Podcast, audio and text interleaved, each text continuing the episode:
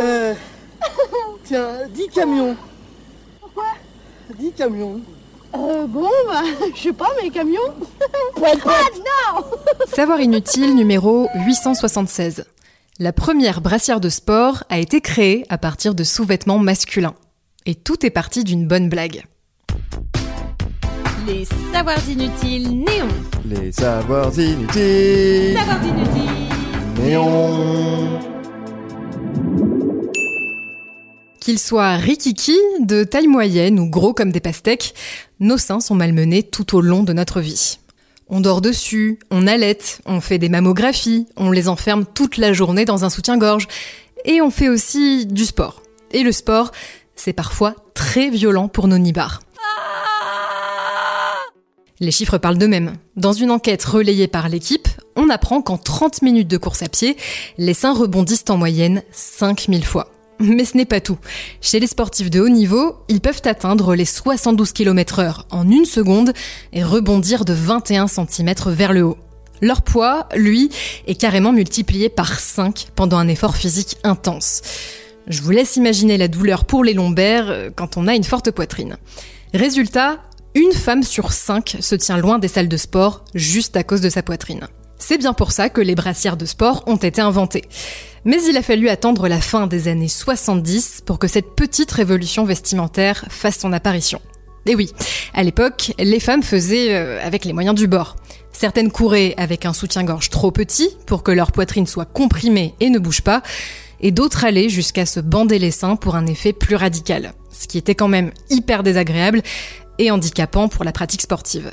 Alors, en 1977, en plein boom de la pratique du jogging, l'activiste américaine Lisa Lindahl s'est mise en tête de créer le tout premier soutien-gorge de sport. Ironie du sort, après des semaines de recherche avec ses associés, c'est finalement son mari qui va lui inspirer l'idée du siècle.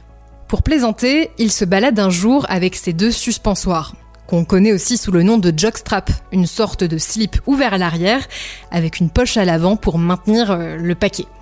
Il les plaque sur son torse, comme s'il s'agissait d'un soutien-gorge, et se dandine fièrement devant son épouse. Et là, Lisa a le déclic. Elle sort du fil et une aiguille et coud ensemble les deux suspensoires de son mari. La poche avant, qui sert à soutenir les organes génitaux, devient un bonnet très souple pour la poitrine.